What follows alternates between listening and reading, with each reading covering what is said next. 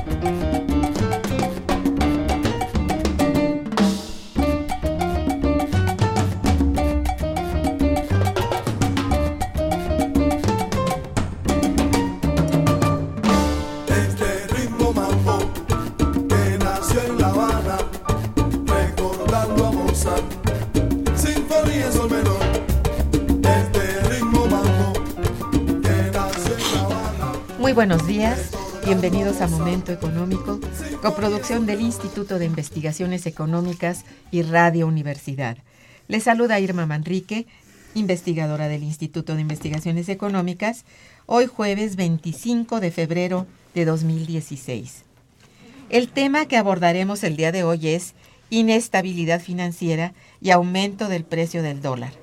Para ello contamos con la siempre valiosa presencia del doctor, nuestro compañero Armando Sánchez Vargas. Bienvenido Armando, buenos días. Buenos días, muchas gracias. Un saludo a tu auditorio.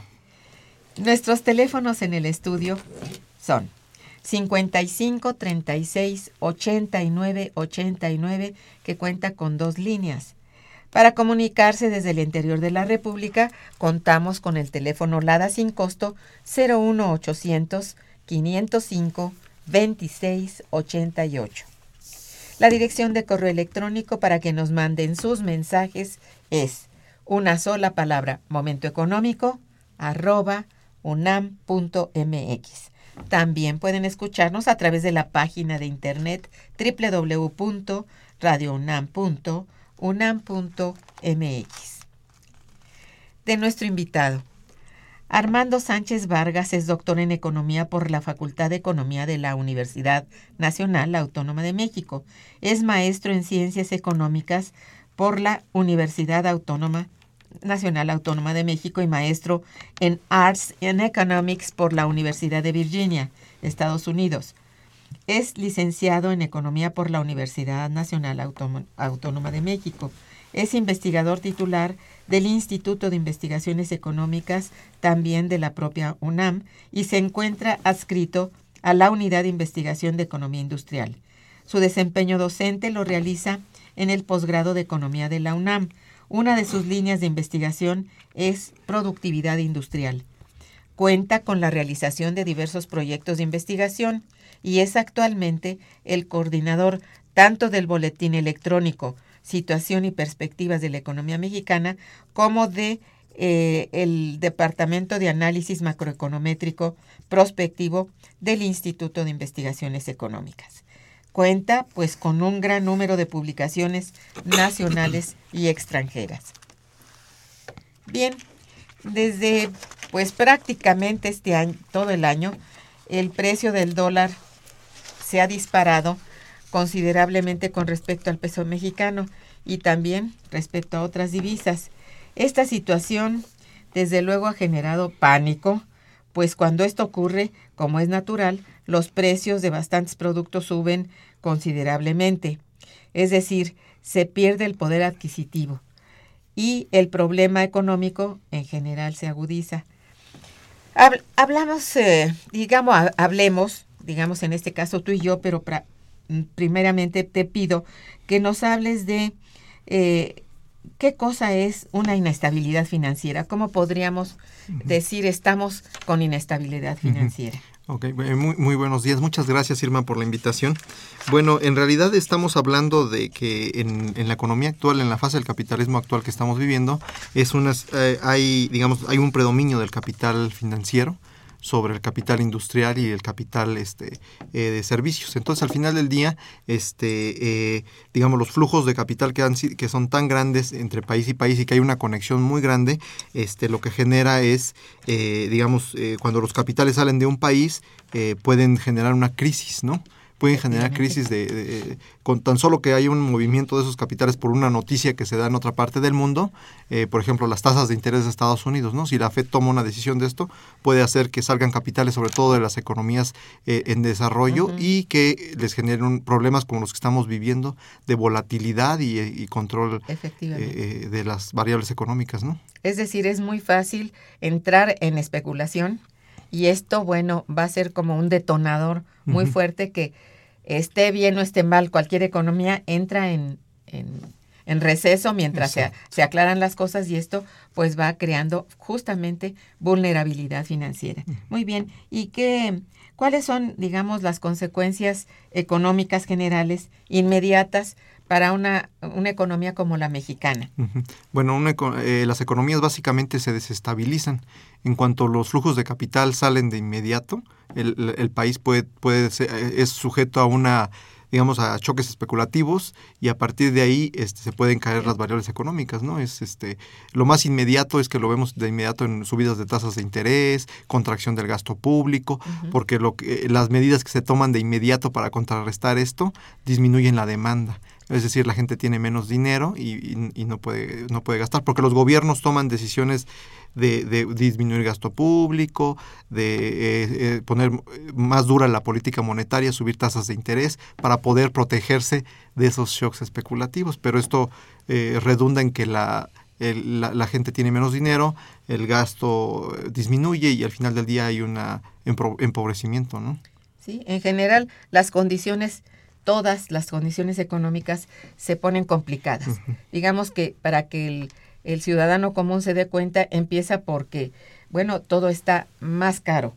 Y esto es lo que decíamos, que el poder adquisitivo pues disminuye, porque no al mismo tiempo que los precios de los productos, de los bienes y servicios, aumentan los salarios. No hay, no hay correspondencia. Y si la hay, es siempre mucho más eh, lenta la de los salarios la respuesta de los salarios que la de los precios. Entonces esto pues es lo que se llama pérdida de poder adquisitivo.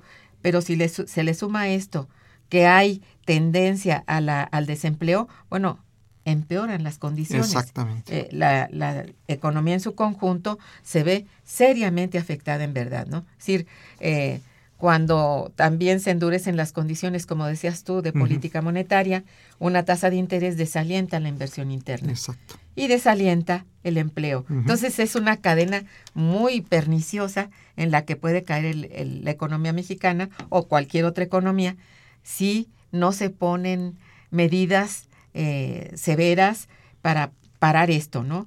Las medidas que se toman, pues en realidad a veces son adecuadas, si lo, uno lo observa desde el punto de vista propiamente eh, teórico, pero no siempre son muy felices desde el punto de vista social. afecta a la mayoría de la población el que se ponga todo más caro, eh, empezando por el dinero, que es más caro, y que, que, la tasa de interés es alta, y que todos los bienes y servicios están realmente inalcanzables en ciertos momentos, ¿no? Pues eso es, ese es un problema al que se enfrenta actualmente México y que se siente mucho más cercano, sobre todo hoy que hay tipo de cambio muy desfavorable para nuestro país. Es decir, que todas las divisas son caras con respecto al Ah, peso. Entonces, ahí sí tiene que entrar en juego una serie de estrategias no siempre comprensibles, Exacto. nunca aplaudidas, ¿verdad? Entonces, esto es un, Sí. un- una circunstancia que hay que cuidar mucho. que en realidad también tiene que ver con el paradigma internacional, ¿no? Que es que se supone que es el, li- el libre mercado, pero parece ser que el libre mercado está mostrando que está sesgado hacia los grandes. O sea que el libre mercado está llevando a que los más beneficiados sean la- los capitales grandes, ¿no? Y en ese sentido pues está generando más desigualdad a nivel mundial. Y este esta especulación pues al final del día tiene impactos en nuestros países, ¿no?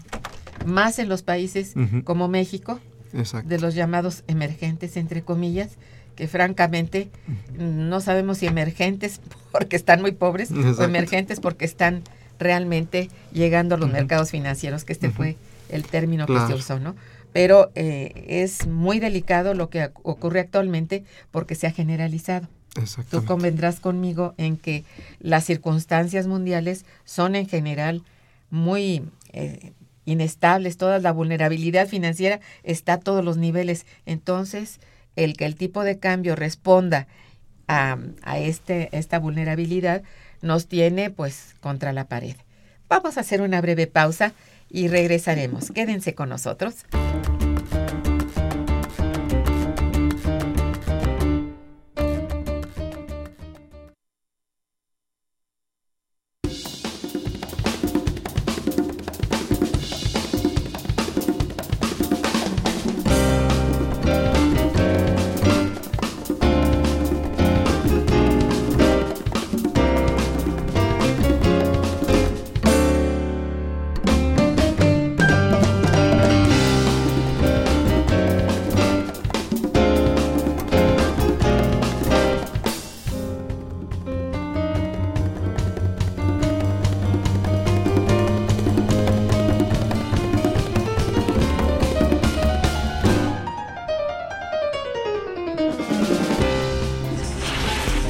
Escuchando Momento Económico.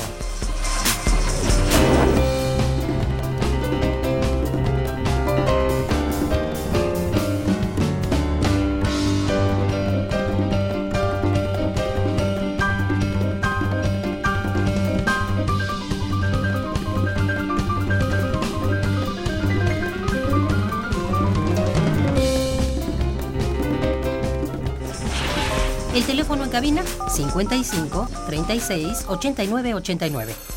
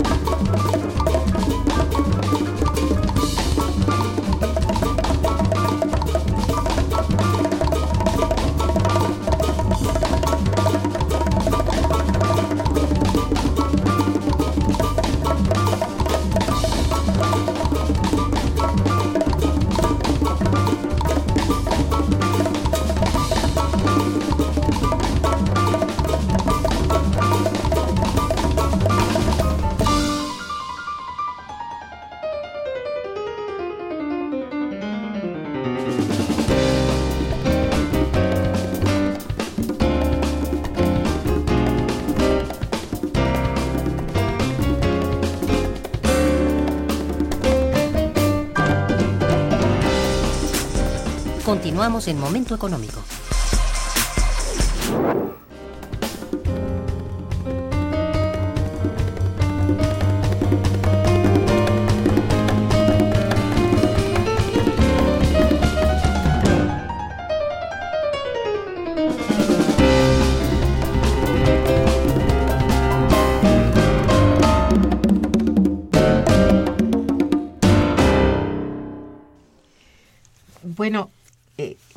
El, hecho que estamos viviendo, esta subida del precio del dólar, se ha, mm, digamos, se ha prestado a un gran debate en muchos espacios. Eh, la explicación que se da, eh, sobre todo con, con relación a las estrategias y a los instrumentos que están utilizando las autoridades monetarias, son motivo o de aplauso o de también de reprobación. Eh, ¿Cuál es tu opinión?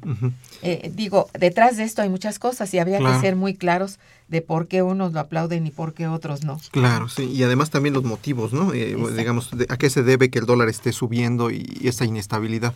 En realidad, eh, si nos vamos un poco más atrás, la política monetaria que ha llevado México, este, eh, para garantizar una inflación baja y estable durante muchos años, mantuvo el tipo de cambio este como un ancla, una especie de ancla, aunque se decía que era flexible, no es cierto. En realidad había cierto, jugaba, jugaba el papel de un ancla nominal el tipo de cambio. Entonces teníamos un dólar apreciado. Estaba en 12, qui- 13, 15, pero en realidad no era su verdadero valor. Se apreció para mantener la inflación estable y la estabilidad macroeconómica.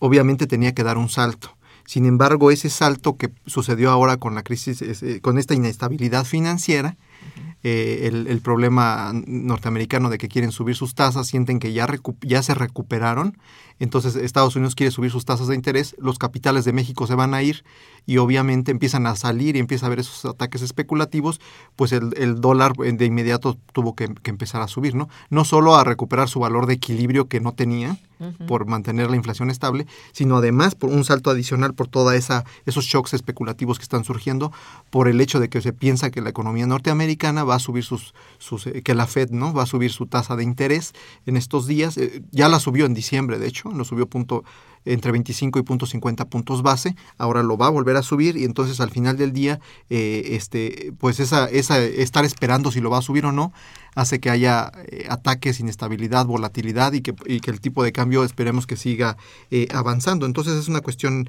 eh, preocupante, sobre todo preocupante que, los, que, la, que la economía norteamericana o que la que el Banco Central de Estados Unidos esté decidiendo aumentar esa tasa cuando en realidad no parece que haya salido de su crisis Estados Unidos.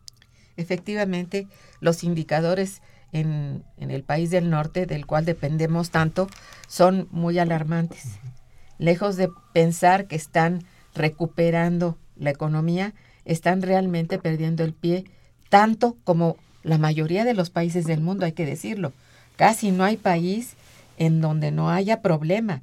Toda la Unión Europea está en graves problemas desde hace ya varios años. Pero si vamos hacia los países asiáticos, están también muy mal. Es decir, no solamente Japón y otros países asiáticos, China, eh, que sigue creciendo, pero cada vez más lentamente, está poniendo en evidencia que también hay muy graves Sí. problemas y están echando mano de ciertos instrumentos que uno pensaría o hubiera pensado que nunca sería necesario. Entonces hay problemas detrás que nosotros no podemos ligar todos juntos, sin embargo, todo ese entorno, que es el entorno mundial en, en desazón, no puede dar como resultado que México pueda también enderezar las velas del barco. Está difícil, Exacto. muy difícil, sobre todo por nuestra fuerte dependencia con Estados Unidos. Y si Estados Unidos no lo logra, nosotros menos Exacto. o con relación precisamente a esa circunstancia de las alzas de la tasa de interés en Estados Unidos, como tú dices, todo ese capital que viene a México y que de alguna manera equilibra las cuentas con el exterior, va a dejar de venir y entonces se va a quedar realmente en muy mala situación el país, porque sin el capital externo ya no puede en este momento la economía mexicana Sí. enderezarse. Exacto. Ahí, ahí es, es importante notar que eh, eh, Estados Unidos eh, hay una percepción de que está recuperándose y que va a llegar ya a su, digamos, a su tasa de crecimiento eh, de, de pleno empleo, le llaman, de que está, tiene su gente empleada y su inflación baja, pero aparentemente otra vez está cayendo. Sí, Entonces no es que haya una recuperación completa de la economía norteamericana cierto. y ellos están dudando entre aumento la tasa de interés o no. Si ellos aumentan la tasa de interés, los capitales de México y de otros países van a, se van a ir. y entonces vamos a tener otra vez eh, presiones sobre el tipo de cambio porque la escasez de divisas pues hace que suba el precio. Entonces el, el tipo de cambio, que tengamos otra vez un problema con el peso dólar. el- entonces al final del día eh, Estados Unidos con eso está generando inestabilidad porque está dudando entre, subir y no subir la tasa, y, pero en realidad lo que tendríamos que determinar es si necesita Estados Unidos realmente subirla, yo creo que no. Tenemos estimaciones en el Centro de Prospectiva del Instituto de Investigaciones Económicas, donde eh, la tasa de interés real va a ser negativa todavía hasta el 2018, el último trimestre. Es decir, que Estados Unidos no debería de aumentar sus tasas hasta el 2019. Es decir, la política monetaria expansiva que tienen ahorita no deberían de levantarla ya en 2016, lo cual va a significar que eh, si ellos la levantan ahorita van a deprimir más su economía. Va a caer la economía norteamericana. No lo necesitan porque su inflación no es tan alta y parece ser que no están todavía en esa situación de pleno empleo. Si ellos en 2016 aumentan la tasa, lo único que van a generar es una, de nuevo, una contracción en Estados Unidos y una contracción en México y otras economías que estamos casi completamente sincronizadas con ellos. Efectivamente. Aquí la respuesta, y ya viene siendo una respuesta fuerte, es que para que no se vayan los capitales, sube también la tasa de interés Exacto. aquí en el país. Y eso es altamente Ah, perjudicial, ¿verdad? Exacto. Nos estamos Ese es un- anticipando a, a las subidas Sí. de ellos para poder defender el, el- el- el peso dólar, porque Sí. no hay una, eh, porque es la medida que se toma de- debido a que no, no podemos controlar el capital de otra manera, ¿no? Efectivamente. Se han probado dos formas y eso, este, la primera pues era la- el, el uso de las divisas que tenemos eh, acumuladas para, control- para defender el tipo de cambio, ya no se está haciendo eso, ahora se está aumentando tasas, pero esto va a representar una caída en el PIB de México. Efectivamente. Entonces estamos sufriendo por los dos aspectos, por estas dos medidas, ambas medidas igualmente perjudiciales. Realmente no parece estar siguiéndose un plan eh, maestro interno, sino respondiendo exclusivamente a la economía externa. Y esto, bueno, ya ha sucedido, todo el tiempo está ahí presente, pero no habíamos tenido la experiencia de tener que mover los indicadores como se están moviendo ahora. Estamos hablando de tasas de interés, básicamente, pero también de tipo de cambio. Es decir, ambas tasas están muy ligadas y estamos sufriendo las contingencias, porque sí, ya, ya empieza a haber, este, pues desde luego, eh, mucho temor de que, por supuesto, se está cre- creyendo que el PIB va a crecer, no sé, eh, Ese, pues, se planeaba que iba a crecer como a ¿Cuánto? 3, 3% Sí, o un está. poco más, este ya no. eso está muy difícil, ¿no? Exacto. Muy difícil de lograr. ¿no? Entonces, para mantener la estabilidad macroeconómica y que el país siga siendo atractivo para los capitales y no se vayan, Sí. entonces tenemos que subir nuestra tasa de interés, tenemos que bajar el gasto público y todo eso se traduce en disminución del crecimiento económico para este año. Si se planteaba que iba a ser alrededor de 3, alrededor de 2.7, eh, yo, yo creo que va a bajar, inclusive puede, podría llegar a bajar por debajo del 2. Eso para es, lo, este- eso es lo que ya ustedes habían dicho en el boletín estaba desde, desde el último del año anterior estaba planteado así. Y bueno no está mal la predicción porque como se están moviendo las cosas a nivel de toda la economía no parece haber una respuesta dentro que, que satisfaga a las necesidades internas Exacto. estamos abocados a estar dando respuesta a las externas y esto no es que esté mal, es que sencillamente resolverlas así, pues esa es la opinión de nosotros, Claro. creo que es muy incompleto Sí. y está perjudicando muchísimo. Sí, y ahí yo quisiera enfatizar en las cifras, ¿no? Este, en el, en el boletín anterior, nosotros habíamos dicho desde principios del año que la economía iba a crecer alrededor de 2.4%, cuando la mayor parte de las estimaciones decían que 3 o un poco más. Sí. Entonces, eh, salió, efectivamente, salió el 2.4% en este año, este, y eh, nuestro mismo boletín con la misma tendencia dice que para este año creceríamos al 2.7.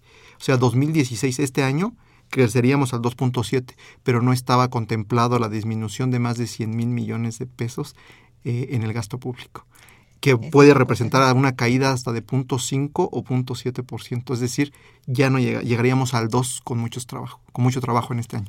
Sí, no, no podemos perder de vista eso. ¿no? Exacto. Ahora, eso de que las reservas acumuladas han sido útiles para capotear el temporal de la, del descenso de, de nuestra moneda, ¿verdad? Frente al dólar, este, ya, ya llegó a su, a su límite. Bueno, eh, ya se echó mano de eso, ahora, ¿qué es lo que se va a hacer? Pues ¿Tú qué, ¿Tú qué piensas que, cuáles son esas acciones que, bueno, las primero las que han puesto en marcha, critícalas por favor, y luego cuál sería una forma, digamos, Sí. de, de capotear esta situación actual? ¿no? Claro, el, eh, eh, la- para detener el, el precio del dólar que siguiera subiendo, depreciándose, este, pues lo que se usaba era usar las reservas, ¿no? Entonces, en cuanto subía, había un ataque especulativo, la gente, eh, digamos, eh, sucedía esta situación contra el dólar, pues el banco sacaba y emitía 200 millones de dólares, los ponía a la venta para evitar que subiera, siguiera depreciándose. Eh, pero bueno, todas esas reservas tienen un costo para el país, ¿no? Y un Muy costo en términos productivo, en términos de inversión para el país, etcétera. Entonces se perdió mucho dinero durante casi, eh, pues ya, mm, yo creo que como cinco años estuvo, estuvieron estos ataques, ¿no? Especulativos y se entregaron muchas reservas. Dejó de funcionar, eh, ya no se detenía el dólar y entonces se tuvo que hacer un cambio en, la- en el manejo. Ahora, el, ca- ahora ya no, a partir de eh, que Carstens habló de que este mes ya que se iba a hacer el cambio, se, ahora se está usando la tasa de interés. Ahora suben la tasa de interés y el tipo de cambio parece ser que reaccionó un poco más a esta situación. Este, eh, pero ahora la situación es que el, aumento en la tasa de interés va a deprimir la economía, va a reducir el gasto, la inversión interna. Entonces va a tener otra repercusión en términos de, eh, de, de- de- de demanda agregada. Entonces siempre sí. terminamos este, eh, con un manejo de, política monetaria que contrae la economía, ¿no? Exacto. Lejos de, de empujar, de estimular, está más bien, bueno, conservadoramente a la baja. Y eso pues a nadie satisface. La verdad es que no. Ahora, eh, con estas eh, suspensión, digamos, de, de subastas que ha hecho el. Banco Central de Divisas, bueno, dijo, ya no hay más subastas. Pero, oye, salió por ahí, yo no sé, no me acuerdo en dónde lo vi, que hay, está, inyectó directamente divisas, dos mil millones de dólares a los bancos. ¿Qué opinas? Sí, es, en realidad es una es este parte de los mecanismos de, de protección que se están llevando a cabo, pero bueno, como tú dices, tienen una eh, un man- el manejo siempre es la, la estabilidad macroeconómica y entonces por lo tanto este se trata de defender el peso de alguna manera, ¿no? Sí. Por ahí va. Sí, y, y bueno, no está, defendi- está defendiendo el peso, pero no el peso para todos los mexicanos. claro. Son los pesos que se acumulan en los bolsillos de los más ricos, o sea, de los de más altos ingresos. Estamos hablando de aquellos que se mueven en, el- en el mar del capital financiero. Esos son los que realmente cuentan. Como decías tú en- al principio, todo está supeditado a que el capital financiero esté eh, tranquilo, no mueva, no hagan olas. No, bueno, pues no se hace olas en su en su pequeño entorno y ahí siguen las cosas como si no pasara nada. Sí, es que la Pero- economía mexicana sí. pues está inserta en un paradigma mundial. don- donde difícilmente te sales porque hay eh, porque la idea es eh, que el libre mercado, el, el- el libre tránsito de capitales, eh, etcétera, son los que van a garantizar el crecimiento económico. Pero ya, ya son tres décadas mostrando que el, libera- el completo liberalismo económico, sin regulación, sin, sin una regulación estatal, pues ha llevado a, ese sesgo donde los ingresos se están concentrando más, donde tenemos más inestabilidad, donde eh, ya hay voces a nivel internacional mencionando esto, ¿no? De que eh, tiende a sesgar sesgar la distribución, sesgar eh, el aparato productivo, está generando depredación ¿no? de recursos, etcétera. Al final del día, eh, mientras no se resuelva a nivel mundial, bueno, México está inserto en esa, en esa dinámica, es difícil que se salga, este, entonces ahí de- de- pues tiene que haber un cambio ¿no? de paradigma mundial. Ah, Hay un, un hecho sustancial que desde luego no podemos evitar tocar, que es eh, de qué manera ha influido la caída de los precios del petróleo ante la situación del aumento del precio del dólar. Sí, obviamente lo- eh, la, la inestabilidad del precio del petróleo pues va- tiene una, un traspaso, ¿verdad? A la incertidumbre eh, macroeconómica y eso hace que los que el capital financiero tienda a ser más este eh, más inestable, ¿no? Fluir más de un país a otro, sabiendo, eh, pensando, porque bueno, el, cómo se mueve el capital a nivel internacional, pues las condiciones de rentabilidad. Y si los países petroleros entran en estabilidad, entonces los capitales empiezan a moverse, ¿no? A fluir de un país a otro. Entonces hay un traspaso de, inestabilidad, además de que los países que dependen del petróleo, que generalmente son eh, economías que no tienen, que, se dedican a, esa materia prima, no, no son manufactureros como Venezuela, etcétera, eh, pues eh, están teniendo consecuencias muy fuertes, ¿no? Al interior. Es, el caso de Venezuela es patético. Es verdaderamente grave pero si, si vamos así por ese orden, resulta que Argentina, aunque no es de los grandes productores, también tiene que ver en el precio del petróleo, Brasil, ¿verdad? Y no se diga nuestro país, que no solamente ha caído el precio del petróleo y eso es grave, sino que nuestras, bueno, nuestras reservas de, petróleo han disminuido drásticamente y ha habido un cambio en, en la administración de, de este patrimonio nacional que no está dando los resultados que decían que iba a tener. Es más, ahora eh, que vamos a tener que eh, dejar entrar a todos los productores de petróleo a que comercialicen su propia gasolina. Aquí, me parece una medida verdaderamente, no sé, me da miedo de pensar, porque lo que no queríamos y nunca hubiéramos pensado en privatizar por completo la comercialización de este de este combustible y hoy, bueno, quieres gasolina, solo que venga Exxon y el resto de las norteamericanas y quién sabe qué otras más a vender el producto aquí. Es decir, el petróleo puede ser extraído de aquí, pero regresa en forma de gasolina.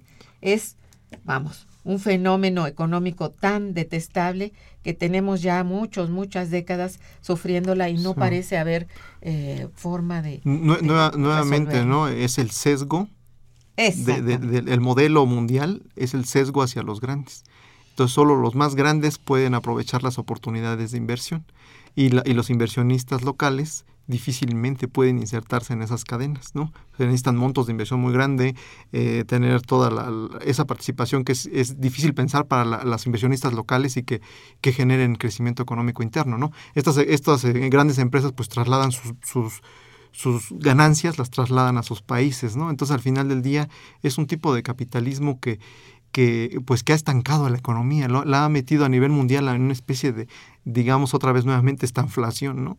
Poco crecimiento económico, distribución del ingreso muy regresiva y eh, inflaciones bajas, pero porque la economía está en una situación básicamente muerta. Básicamente muerta, por eso no hay inflación. Exacto. Y al final del día, pues bueno, ¿cómo, cómo eh, hacer esto? Pues esto se traduce también, tiene algunas consecuencias políticas.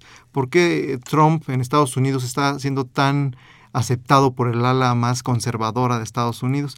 Pues porque al final del día él, él, este, él está promoviendo entre la gente que ha sido los perdedores al interior de Estados Unidos, ¿no? Esos, esas, que, esos que no se han sido beneficiados por libre comercio y que no y que están ahora como este apoyando no clases medias básicamente. exacto cierre de fronteras este eh, promoviendo inclusive hasta cuestiones eh, complicadas como el racismo y ese tipo de cosas pero es la clase que, que, se está oponiendo que eh, Trump dice voy a cerrar NAFTA no el, Tratado de Libre Comercio y lo apoyan, ¿no? Es, hay, siempre en, en, este, en esta dinámica hay perdedores y ganadores. Y la cuestión es que este, este modelo está privilegiando ese sesgo, ¿no? Así es. Sí, muy grave porque esta clase media también es también muy sensible a que si hay alguien que le dice, ¿sabes quién es el, el que está provocando todo? Pues México, porque es el que viene y ocupa con sus migrantes los puestos de trabajo que les corresponden, porque ahora tienen un problema de desempleo también. Entonces, la clase media afectada dice, ah, sí, ciérrenle la frontera, levántenle el muro, pásenlo por las armas a cualquiera que... Sí, está provocando violencia. La violencia verbal de este candidato es muy peligrosa. Y es peligrosa, pues por, supuesto, para México, pero también para Estados Unidos. Entonces, el hecho político se ve altamente tocado por este esta precisamente inestabilidad financiera. Exacto. ¿Eh? Y inclusive el, el, el, PIB potencial de Estados Unidos este, ha, caído. Hay evidencia empírica, datos duros de que el PIB eh, potencial que estaba cerca de 3 ahora está alrededor de 2. Entonces al final este, es una economía que se está debilitando cada vez más y eh, eso, es- eso va, va a tener un impacto Muy a nivel global, o sea, sí. es... definitivamente sí, sí lo está teniendo ya, ¿no? Y de esto es sensible también tanto Estados Unidos como todo el entorno. ¿eh? Digamos que los países asiáticos, eh, los que están más en la observación de esto, los famosos BRICS, que ya se está desbaratando como, como bloque poderoso, eh, desde el momento en que Brasil está en las condiciones en que está, bueno, eh, ya todos ponen sus barbas a remojar. China está mal. Y bueno, India no aún. Sin embargo, yo no tengo muchos datos sobre este país, pero tampoco creo que estén eh, muy complacidos con lo que sucede. Están pues procurando eh, reservarse para, para lo que venga, ¿no? Porque lo que viene es una andanada muy fuerte de crisis general. Entonces esto nadie lo quiere nosotros menos que nadie, pero desde luego este todo el mundo está con, con miedo de lo que pueda acontecer, porque las crisis son cada vez más más crueles, Recurrentes, más, sí, recurre- más recurrentes, más rápidas, ¿no? Propiamente sistémica, la crisis sistémica que viene arrastrándose desde décadas atrás, pues bueno, puede volverse más peligrosa y para todo el mundo pues también hay que temerle, ¿no? Porque Claro. de eso a llegar a, a un estallido de guerra no hay nada, está un tris. Eso hay que tenerle suficiente, este, pues no sé. Estamos en una parte recesiva, recesiva del ciclo económico a nivel mundial Así es. y este, las medidas que se, que se tomaron este, pues permitieron una recuperación, pero no es real. ¿no? Eh, Estados Unidos no, no, no, eh, sigue siendo débil, sigue estando débil. ¿no? Eh, la economía china pues creció, pero sigue creciendo a ritmos altos, pero va, va bajando también. ¿no? Entonces, ¿cuál va a ser el motor de la economía mundial? ¿no? Y además, este, eh, con el deterioro, deterioro ambiental, muchas cosas. Vamos, hay cosas que nos ponen realmente nerviosos, ¿no? Desde el punto de vista económico, pues está, la cosa va mal. Pero si tú le sumas esto que estás diciendo, el, el, el medio ambiente que se deteriora, todo esto, sí, son señales inequívocas de crisis. Estoy hablando de crisis a todos los niveles. La económica es la que nosotros tratamos aquí, hablamos. Exacto, exacto. Bueno, pero hay crisis social muy aguda. Social. ¿eh? La crisis ambiental, pues hombre, yo creo que solamente el que no respira no lo sabe. Entonces, esto es grave, ¿verdad? Pero bueno, habría que ser un poco menos eh, pesimistas. Claro. Y bueno, yo les invitaría, y aprovecho tu, tu presencia, para que la gente que quiera saber el trasfondo eh, cuantitativo de todo esto, lea el boletín. El boletín electrónico que sacan eh, los compañeros que está comandando precisamente aquí el doctor Armando, este, es necesario que se conozca, se vea, porque estas em, cifras que ellos estuvieron eh, calculando con un con un modelo que, que, bueno en algún momento ya lo presentamos aquí Ujú. ya hablamos de él conózcanlo es muy importante que toda la gente que nos escucha vaya al- a los hechos que vea que hay hay con qué Hay sostener hay cifras. hay cifras. Entonces, no estamos haciendo referencia a un hecho de que podemos comentar con una taza de café. No, esto tiene trasfondo y el trasfondo se ve en números. Y además en cálculos, en cálculos seriamente conseguidos. Entonces, vean por favor el boletín electrónico. El del trimestre que viene está por salir, es decir, el trimestre que termina está por salir, ¿no? Eh, salió uno hace 15 días. Ajá. Es efectivamente del que hablábamos que, que tuvo una muy buena predicción. Eh, salió hace Exactamente. 15 días y el- la cifra de PIB salió hace dos días, tres días. Entonces, este, eh, y fue muy acertado, ¿no? Es que en realidad siempre ya algo muy recurrente es que el PIB de México no crece más allá del 2% o 2.2 en promedio. O sea, ya tenemos un también un estancamiento ahí, ¿no? Cuando necesitaríamos crecer al 6. Sí, es, es muy peregrino decir que, bueno, hay otros que están peor. No, es que en realidad no, no, eso no, son- no nos alegra nada, ¿eh? Porque este país tiene crecimiento del 2 y hay un Brasil que, crece- menos o decrece menos 4, eh, ah, pues estamos mejor. No, pero por favor, esto es de poner las barbas a remojar, ¿verdad? Por las implicaciones que tienen, ¿no? Claro, no hay que cantar victoria, pero para nada. ¿eh? Sí, el crecimiento poblacional sigue y hay cada vez más necesidad de empleo. Efectivamente, No y este no año, se cumple. y no cumplimos cada año tenemos un déficit, entonces estamos arrastrando gente desempleada que al final del día esto se traduce en violencia, ¿no? Este, eh, Quiérase que no. Es cierto lo que dices. Bien, eh, voy a, este, si me permites, voy a agradecer a los radioescuchas que se han dado a la tarea de, de mandar sus mensajes por teléfono. El José Guadalupe Medina, señor, dice, felicito al invitado y al programa. Gracias, dice. Por, pregunta, ¿por qué en México falta imponer o, o este o poner un impuesto a la especulación del valor peso dólar? que si hace falta hacer este impuesto a la especulación del valor. Esa es una pregunta. Dice, ¿cómo puede México disminuir el riesgo que representa la salida de inversiones extranjeras en forma periódica? Pues justamente allí con un impuesto, pero a ver, que, que sea nuestro, nuestro invitado el que... El Vamos avanzando una por una o todas. Si quieres una por una. Una por una, sí. El, eh, en realidad, este, esta es- pregunta es muy buena. Al final del día, lo que, lo que estamos tratando de decir es que se requiere, eh, no, no hay que ser catastrofistas, como dices, y, y por eso se requiere tomar medidas. Eh, esto significa regulación. regulación. Sí se puede. Exactamente. Entonces los impuestos son parte de... Y la segunda pregunta decía, ¿cómo disminuimos el riesgo? Nuevamente, regulación. Este, parece ser que los mecanismos tradicionales de, de, de hago una cobertura no están funcionando, ¿no? Los mecanismos tradicionales para, para cubrirme del riesgo. Entonces, al final del día es, es muy mal visto, ¿verdad? Hacer regulación eh, a, a los flujos de capital, pero tarde o temprano este, e- es una manera de, de este, de, de evitar que la, la especulación y esta inestabilidad O esa fuga de capitales. Claro, pero pero a nivel mundial no hay no hay este pensamiento no de que de que tenemos que eh, poner impuestos al capital porque Sí. la libre la libre movilidad de capitales es lo que genera crecimiento económico pero pero, la evidencia de tres décadas ha mostrado que la libre circulación del, del, del tanto del dinero como de los bienes y servicios pues ha, ha- ha habido quien ha ganado pero ha habido quien ha perdido y, y la mayor parte está perdiendo ¿no? Así es. Que no es así nada más de sencillo. Que es necesario que, bueno, los marcos jurídicos contemplen algunas medidas, como dices tú, de control y supervisión, que venimos diciéndolo hace décadas, ¿verdad? Y que, sin embargo, algunos países las aplican y, pues, con buena fortuna.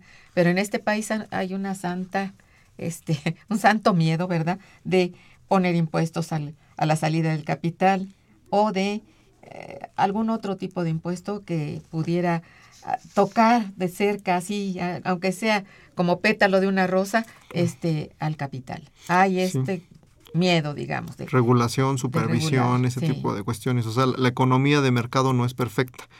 Podría funcionar mejor si al final del día se hace regulación, ¿no? yo creo que sí.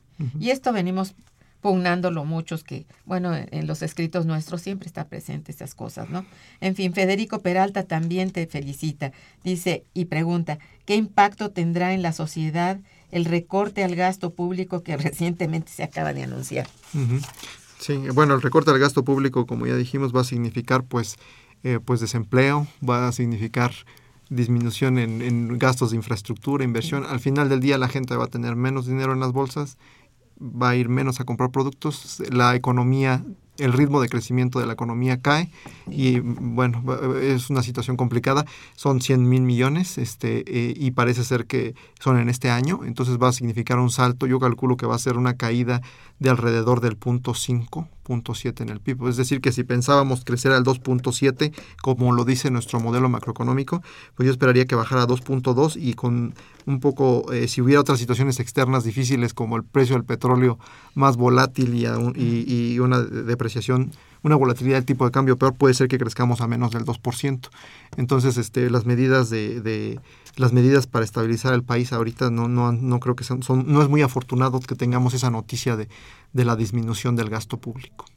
No es así. Y luego también Argelia López, por su lado, que también te felicita, dice, el gasto público cada vez sufre recortes, principalmente en el gasto social. No hay dinero para educación, salud y vivienda. Cada vez hay más pobres y el gobierno sigue destruyendo a la sociedad con las políticas que establece. Bueno, abona a lo que tú acabas precisamente de, co- de Claro. de decir al aire. Eh, Javier García, Guerra, perdón, Javier Guerra eh, dice felicidades al invitado. Se considera que Estados Unidos seguirá siendo la potencia hegemónica económica mundial y si no es así, ¿no sería conveniente empezar a separarnos de este país? Está buenísimo. Sí, bueno, aquí en realidad este México debe de pensar en diversi- diversificar sus mercados, ¿no? De exportación. Sí, no es no podemos separarnos territorialmente, eso es muy complicado, pero sí este pensar para nosotros, es decir, un proyecto de nación que hasta ahorita estamos ayunos de él, ¿verdad? No está en no hay un proyecto que hable de beneficio para México, está todo supeditado. Bueno, en fin, Jaime Rojas también que te felicita, dice, se necesita aumentar la productividad en todas las actividades, eh, comenzando por el transporte y reconociendo que los salarios en México reflejan la mala distribución del ingreso. El Banco de México ha descuidado estas dos variables y la Secretaría de Hacienda ha dejado de cobrarle impuestos a quien debería cobrarle, como son las empresas de Slim y de transnacionales que no pagan impuestos. Bueno, eh, sí, en general sí, pero vamos, no, no le, no diría yo que es el Banco de México el que mm, o Hacienda que no les cobra impuestos, es que la- en la propia ley está el apoyo a las grandes empresas. Entonces, el que no paguen impuestos no es que evadan, sino que la propia ley nuestra Exacto. no se ha reformado, es decir, no hay una reforma fiscal en la cual Exacto. se reconozca que cuanto más ingreso tengas, más pagas de impuesto. Exacto. Aquí se protege a todos los que tienen empresas porque son los que dan empleo. Bueno, ahí hay una paradoja tremenda. Entonces, tienen razón en estar eh, pues con dudas las personas que nos escuchan porque nosotros mismos no alcanzamos a comprender por qué sucede y, y esto, respecto a aumentar la productividad, eso sí es importante, ¿no? Pues También, sí. Porque cómo competimos en el exterior al vender y, y aumentar exportaciones si no somos productivos. Y eso es Claro. inversión en ciencia y tecnología, inversión en infraestructura, nuevamente gasto público, pero ¿por qué Bueno. tenemos que disminuir el gasto público? Pues lo tenemos que disminuir por- para evitar una inestabilidad provocada por, el- por, por la cuestión financiera, la especulación y Sí. todo este tipo. Sí. Por eso es que es una, una cuestión como un círculo vicioso, ¿no? Que hace difícil que, que se salga de esas eh, trampas. ¿no? Sí, para romperlo es que ese es el problema. Se requiere una estrategia. Una estrategia que tiene que ver con una toma de decisiones política. Y ahí sí, bueno, pues le corresponde a quien le corresponda, ¿verdad? Que debe, debe tener las agallas para hacerlo. Ahora, eh, eh, ¿tú crees que México es el más afectado en nuestro continente por, por estos, estas inestabilidades financieras y etcétera? ¿Crees que México sea el más perjudicado? Eh, yo creo que hay, ah, es, es, es bastante similar, ¿no? Todas las economías, como dices, Argentina ha sido muy afectado, este Brasil igual, México también. Este, yo creo que, que más bien México lleva, es el que más tiempo lleva afectado, ¿no? Tres décadas. Exacto. Es decir, tuvi- tuvieron algunos países sus momentos, eh, digamos, de, pues de, de expansión, como, como Brasil y como otros de América Latina, mientras México ya de que entró en la vorágine de, de- del estancamiento, casi estancamiento, pues no hemos salido de él. Tú dices bien, tres décadas de no crecer Exacto. y de ir cada vez más abajo.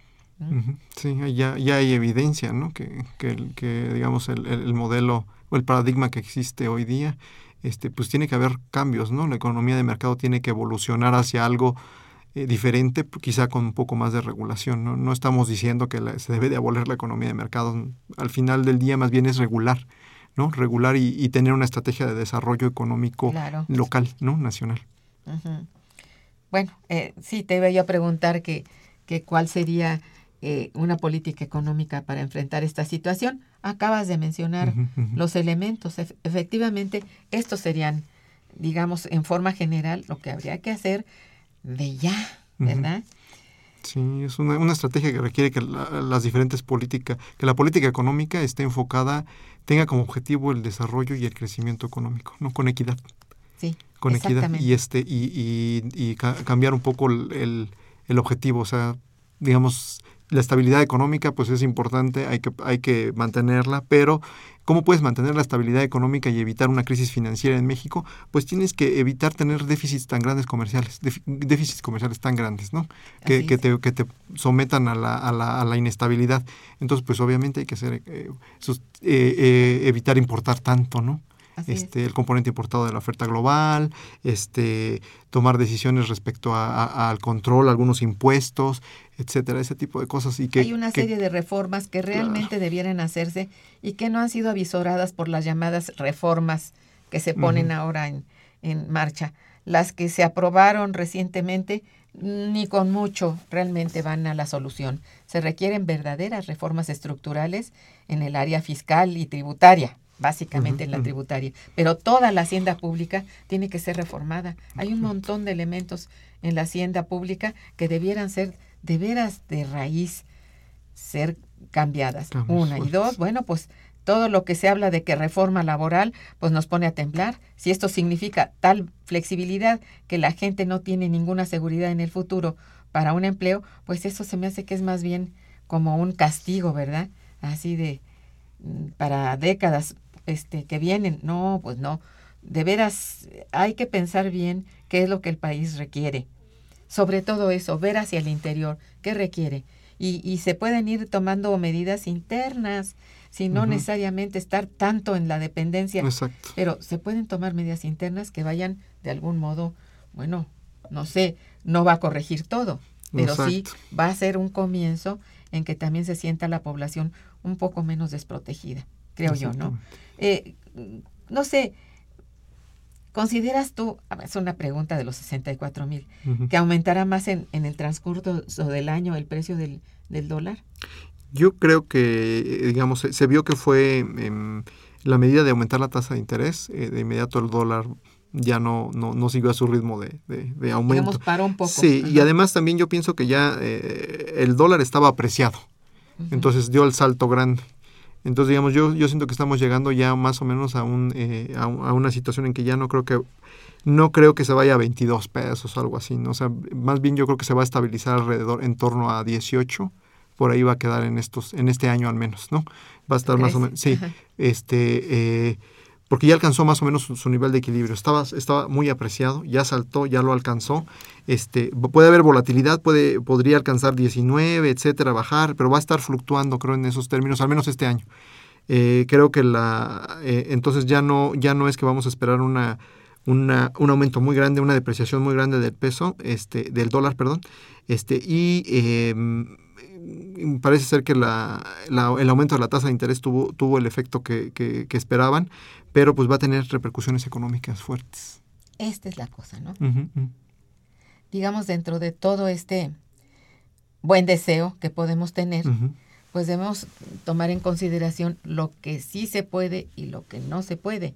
Lo que queda realmente supeditado no a, a la voluntad interna, sino a lo que pueda suceder en, nuestro entorno, que es mucho. Aunque ahí es importante también mencionar que el contexto internacional, pues, eh, o sea, digamos, sí esperamos que ande alrededor de 18, pero si el contexto internacional empeora, ahí sí también podría haber otro salto, ¿no? O sea, es, es que estamos sujetos, como estamos en una economía globalizada, interconectada, como decías tú, este, eh, puede haber saltos fuertes si sucede alguna cuestión, eh, por ejemplo, que los países este, productores de petróleo sigan aumentando la sobreoferta de petróleo, pues eso generaría inestabilidad, ¿no? Y a lo mejor el, tipo de cambio puede saltar. Entonces también estamos muy sujetos a las condiciones externas, ¿no?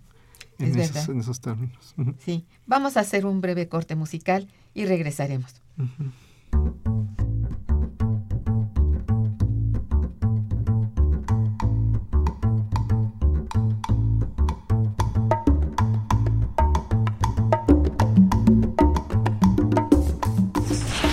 Está escuchando Momento Económico por Radio UNAM.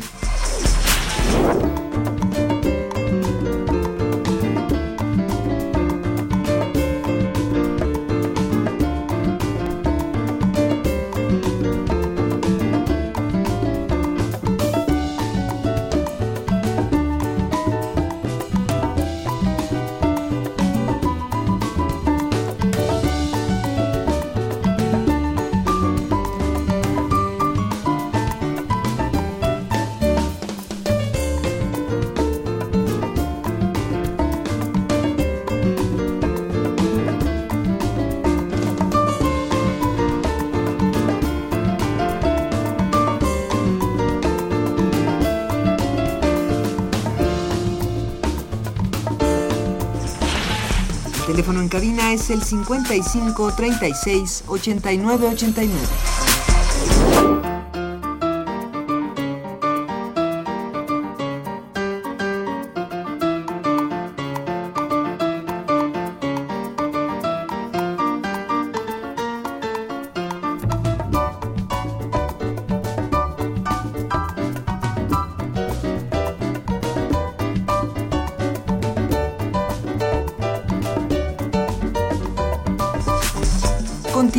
En Momento Económico.